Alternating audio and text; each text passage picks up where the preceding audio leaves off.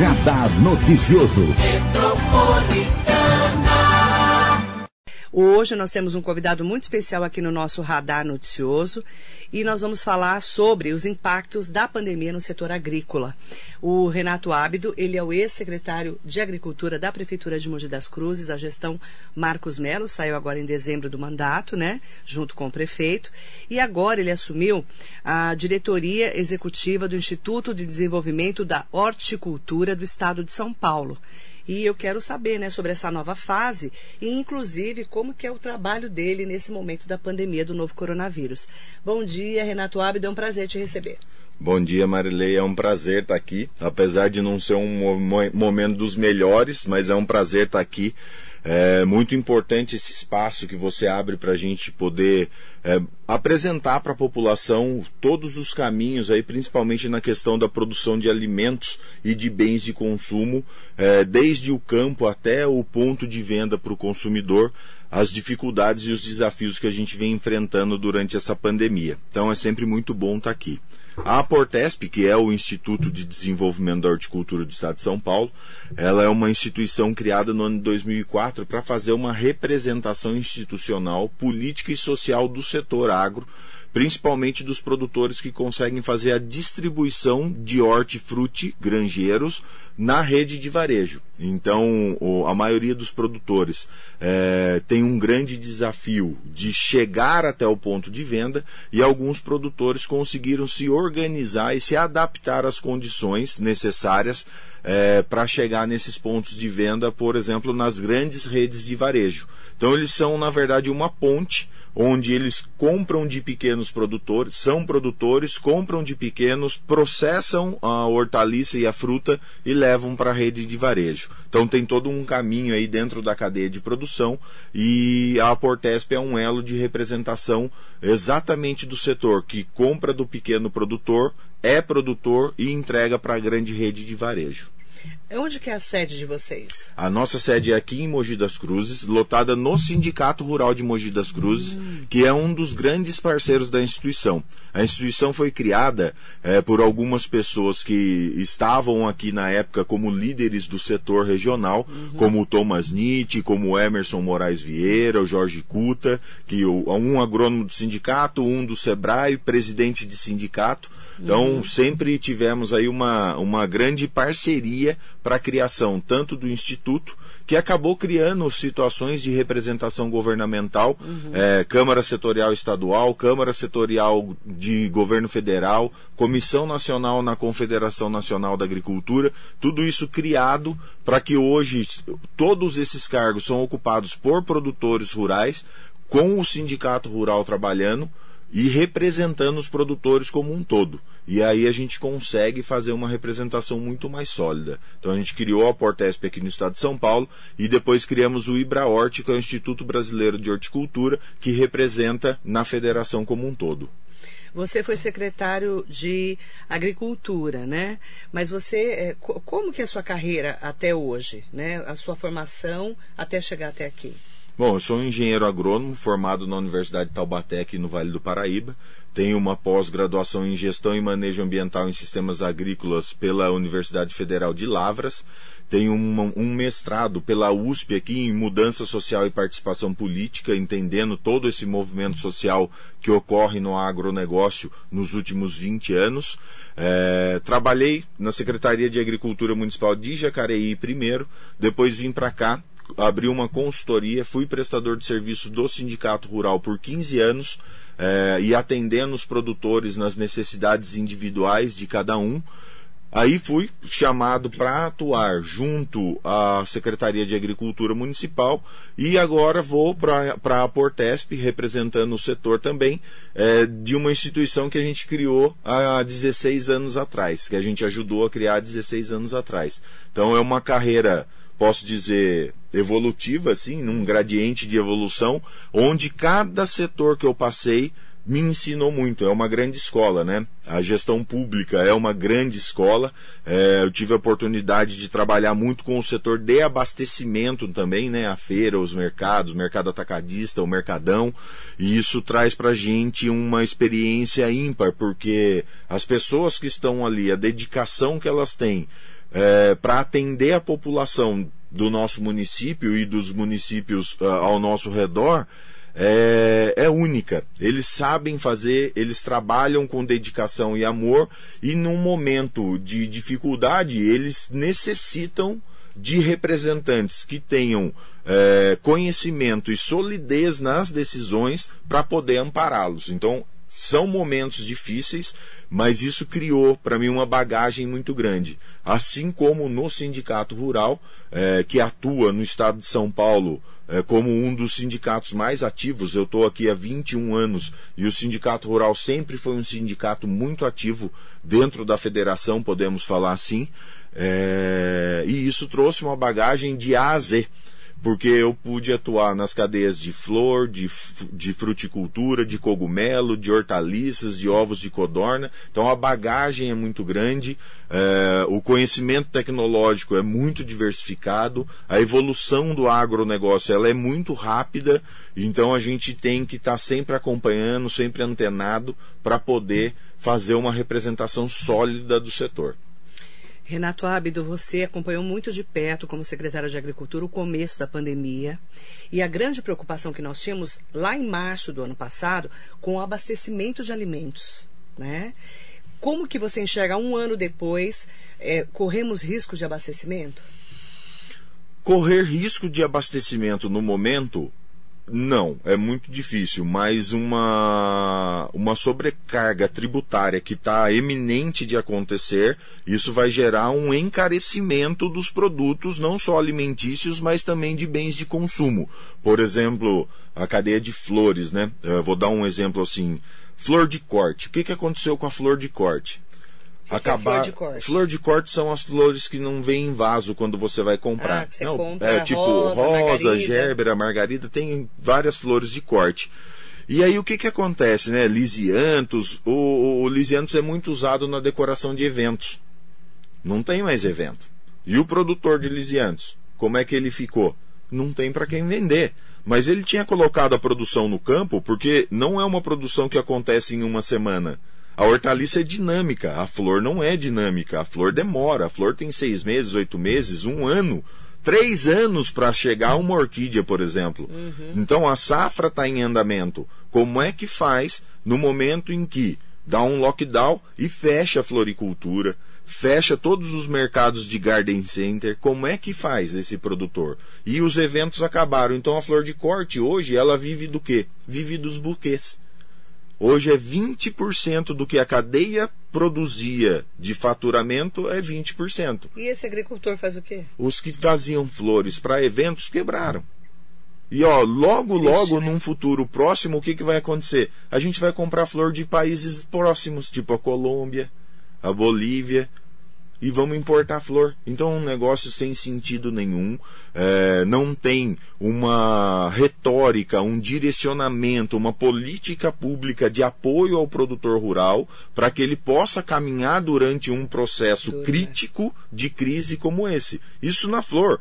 No cogumelo, por exemplo, ele tem lá os pedidos do restaurante. A gente divide o comércio do agronegócio em duas grandes partes. Uhum. É, o autosserviço, que são os supermercados, e o outro que é o food service, que são os restaurantes. Restaurante fechado, Fechou só com tudo. Imagina o produtor não de vende nem nada, 30%. Não, não, vende. não vende. O produtor de cogumelo, que estava com a safra dele pronta para colher. No outro dia tem um lockdown, fechou os restaurantes. Os pedidos cessaram. O que, que Ele foi feito? O, quê com aquilo? o cogumelo foi jogado fora. A gente perdeu comida. Muitos tentaram doar, mas não deu tempo. O cogumelo é muito perecível. Então, assim, não dá tempo nem de você tomar uma iniciativa de tentar comprar. Tem hoje pessoas e grupos no município e na região tentando fazer as doações, como a gente tinha criado lá junto com o pessoal da, da assistência social, um caminho para fazer essas doações. E muitos produtores doaram com apoio de produtores mesmo, para não jogar fora. Mas perderam a safra economicamente dentro da atividade rural dele. Esse impacto ficou no produtor. Então imagina, hoje o encarecimento desse produto agrícola é visto como o produtor rural como vilão. E isso é uma grande mentira, ou uma inverdade, vamos falar assim. Porque, na verdade, o produtor rural ele perde o produto, ele entrega o produto ao preço que o mercado paga, mas com um aumento tributário de combustível, de E aí a cadeia de suprimentos uhum. encarece o produto até chegar à gôndola do supermercado. Uhum. Então não é culpa do produtor. Ele não pode ser criminalizado por uma coisa que não é responsabilidade dele. Ele produz e entrega o produto a preço viável. Mas a forma que está sendo tratado durante essa pandemia toda, o encarecimento do custo de vida social faz com que esse produto chegue na gôndola mais caro. Tá tudo muito caro no supermercado, tá assustador. Assustador. E assim, e não são só os alimentos, são os bens de consumo também. Então, como eu falei da flor, né? A flor a gente não é um alimento, é um bem de consumo. A cadeia de produção vem num crescente, né? Até mesmo o Marcos, na época de prefeito, ele fez um intercâmbio com o governador para liberar os garden centers e as floriculturas para fazer a comercialização das flores na semana do Dia das Mães. Que o Dia das Mães para a floricultura é o Natal. Então, ele é. conseguiu liberar, junto com o governador, a venda. Uhum. E aí deu uma aliviada no setor. Hoje, como que o setor está? ainda temos, além da crise sanitária no mundo, uma crise de matéria-prima. Plástico, papelão, não está tendo para entregar. Então as embalagens não estão tendo. Isso tudo encareceu. Por exemplo, o vaso. Por exemplo, a embalagem do alface. Isso tudo está encarecendo e não está tendo entrega. Está sendo é, comedida a entrega, racionada a entrega, para que possa entregar para todo mundo. Então tudo isso está encarecendo uh, tanto a produção de alimentos como de bem de consumo. E também nós temos a nova lei de decretos de cobrança do imposto sobre circulação de mercadorias e serviços, o ICMS. É, isso eu não posso dar um outro nome a não ser insano. É insano, no meio de uma pandemia, qualquer governo que seja, chegar e taxar setores com um ICMS sobre é, o subterfúgio de que ele não está aumentando impostos, ele está fazendo uma redução de benefício fiscal. É insano por quê? Porque já não estamos conseguindo manter a atividade agropecuária sustentável tanto economicamente como socialmente. Então, a responsabilidade social do produtor rural não é só sobreviver da atividade dele, é dar, colocar comida na gôndola e na mesa todos os dias do consumidor, de quatro a cinco vezes por dia. Então o produtor está lá fazendo isso aí. Daqui a pouco, um setor que não é taxado é sobretaxado com 4,14% sobre o custo de produção. Então, se você pega a inflação do ano anterior mais o custo de produção de 4,14%, você chega numa alíquota de 15,28% de imediato no produtor. Isso vai ser repassado para quem? Quem é que vai pagar essa conta? O consumidor final ele já não está conseguindo comprar lá no supermercado. Então foi feito todo um trabalho junto ao secretário do Estado, ao governador, uhum. e ele voltou atrás no setor. Mas alguns setores ficaram fora, Marilei. E esses setores que ficaram fora, como o leite, é, como o, o, pessoal do combustível, isso tudo inflacionou também o nosso setor, porque a gente tem que fazer distribuição logística, tudo. Então, o agronegócio todo se organizou num movimento, e aqui na região, é, a liderança, a organização desse movimento é o Sindicato Rural de Mogi das Cruzes. É, tem a parceria com o Sim Comércio, né, com o Walter Lee, o Gildo e o Walter Lee, é, à frente dessa organização, o Sindicato Rural vem trazendo para a gente as informações e as necessidades. Então, conversar com os deputados, tirar esse cheque em branco que foi dado para o governador de tratar os assuntos tributários no artigo 22 dessa lei da forma que o governo do estado quiser. Então, assim, isso está sendo muito trabalhado num grupo muito grande do agronegócio no estado de São Paulo, é, para que a gente consiga revogar isso daí. Porque tudo bem, ah, trabalhou horticultura, beleza, horticultura tá ok, ele voltou atrás na questão da horticultura, mas tem o leite, tem o combustível, tem uma série de setores, tem as mudas, que as mudas que não são consideradas insumo, tipo a de hortaliça, uma muda de laranja, por exemplo, ela foi taxada. E tem o viverista que vive dessas mudas. Então, assim, tem setores que estão sendo representados e estão sendo prejudicados por isso. Então a gente tem esse grupo maior no estado de São Paulo trabalhando através de diversos sindicatos rurais e aqui na nossa região o sindicato de Mogi atuando na liderança disso para a gente trabalhar essa revogação. Então não tem como, o produtor rural não tem mais como absorver um custo. A gente vai ter que pressionar o governador João Dória. Exatamente. Quem, quem, está nesse momento à frente do Poder Executivo Estadual, ele tem que ter uh, o sangue frio de tratar uma crise sanitária e uma crise econômica governamental, e aí a arrecadação não pode ser prioritária no momento. A sanitária é prioridade, isso eu entendo, mas a arrecadação governamental não. É, isso tem que ser tratado de forma distinta e o chefe do executivo tem que ter sangue frio para isso é, e poder criar uma metodologia de que ó, setores de base, principalmente de produção, primeiro setor, esse setor tem que ser protegido. Porque se esse setor quebrar, daqui dois meses é coisa rápida. Hortaliça é de uma semana para outra. Mas daqui dois meses a gente não tem mais o abastecimento de alimentos. Então a gente tem que tomar cuidado a forma que está sendo feito a, a, a, a taxação para poder ter a arrecadação governamental. E como é que está essa batalha aí para o governador ouvir o setor do agronegócio? Então, esse grupo, através de 27 deputados estaduais, protocolou um hum. projeto de lei número 82 de 2021, agora no dia 17 de fevereiro, no movimento que foi organizado por esse grupo na frente da, da Assembleia Legislativa do Estado de São Paulo e protocolou esse projeto de lei. Uh, o projeto de lei, de acordo com, com a Cris eh, Moraes, que é uma da, das grandes líderes do movimento estadual, Está é, tá chegando na Comissão de Cidadania e Justiça agora, então a gente tem conversado com os deputados é, estaduais aqui que são de nossa, nossa ligação, para que eles possam colocar isso na distribuição leitura para ir para a votação. Então, solicitando o quê? Solicitando a revogação do artigo 22. Tem problemas ainda de, mais detalhados técnicos, por exemplo, o convênio 100. Convênio 100 tem quase 20 anos é, e ele trata de um equilíbrio tributário nos insumos agropecuários. E um outro convênio, que é o 52, que trata de um equilíbrio tributário no, nas máquinas e implementos agrícolas. O que está acontecendo? O momento de renovação renova ou não renova o, convênio 100 e o 52? Isso é feito no CONFAS, que é o Conselho Nacional da Fazenda. Uhum. E tem dois estados no Brasil que não querem fazer, porque ele tem lá o, os portos de produção de insumos. E lá a arrecadação vai ser pequena.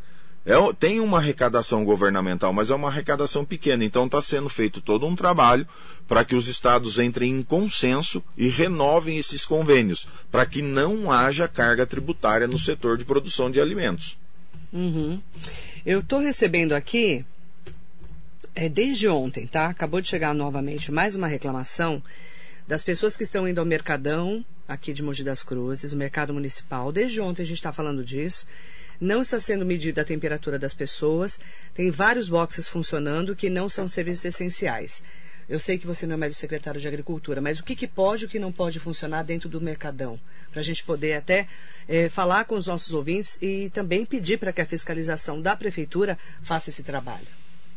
É, o Mercadão é uma situação mais complexa, né? Porque como a gente tem lá dentro uma grande diversidade é, de comércios, a, a, a, distribuição da prioridade de cada setor, né, o que é setor prioritário, o que não é lá dentro, é bem complexo, porque você vai abrir um prédio e você vai ter acesso de pessoas lá nesse prédio que está no mesmo espaço geográfico de uma outra de um outro comércio que não pode não pode estar tá aberto. Isso é muito complexo. Então, por exemplo, o cabeleireiro está lá dentro, o, quem arruma a panela, quem cuida de armarinho, mas eu tenho lá embaixo alimentação pronta e tenho também o alimento in natura.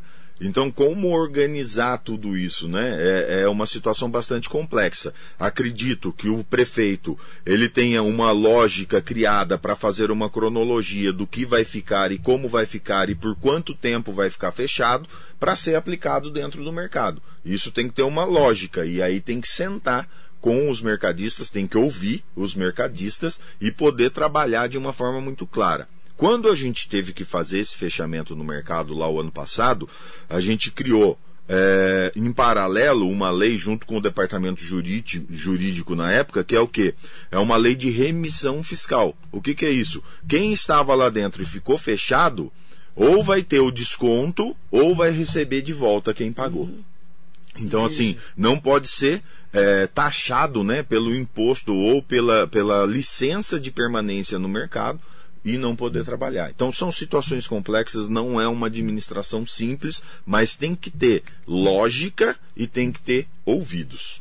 Tem que ser Secretaria de Agricultura com o jurídico, com a fiscalização, tem que ser integrado, né? Tem que ser integrado, não dá para fazer sozinho. É muita gente, é, cada um com uma cabeça. Então, na época, tinham mercadistas que queriam que fechasse, mercadistas que não queriam que fechasse. Então a gente tem que ter ouvidos, caminhar, conversar com todo mundo e entender a necessidade de todos. E como na gestão pública, acredito que na, na escola da gestão pública que eu tive, as decisões mais difíceis são as decisões que você tem que ter pulso para tomar. E essas doem muitas vezes o coração. Eu quero pedir para você, Renato Ábido, deixar uma mensagem para as pessoas nesse momento da pandemia. Estamos, nós, estamos já em Mogi na fase vermelha, vamos entrar em todo o estado no próximo sábado. Momento difícil, muitas pessoas não têm o alimento dentro de casa, não têm o dinheiro para comprar, não têm auxílio emergencial, estão desempregadas. Qual é a mensagem que você deixa? É, eu acho que não só nós aqui, mas a, é o mundo, né, Marilê? Acho que a gente tem que entrar numa corrente muito forte de oração para que nosso Pai Maior possa, nesse momento, olhar por nós, porque é, vacina, tecnologia, ciência, medicina é fundamental, mas esses líderes desses setores têm que ser regidos por uma força maior para que eles possam ter clareza de como trabalhar e como resolver esse assunto. Eu entendo que não momentaneamente, mas de uma forma é, que seja pelo menos a curto prazo. Então, que dê uma, uma luz na ciência para que ela possa nos ajudar mais. É, e a nossa população tem que aprender a ser um pouco mais caridosa a caridade, o trabalho entre as pessoas da cidade, é chegar próximo de quem precisa e ajudar, é fazer o bem sem ver a quem.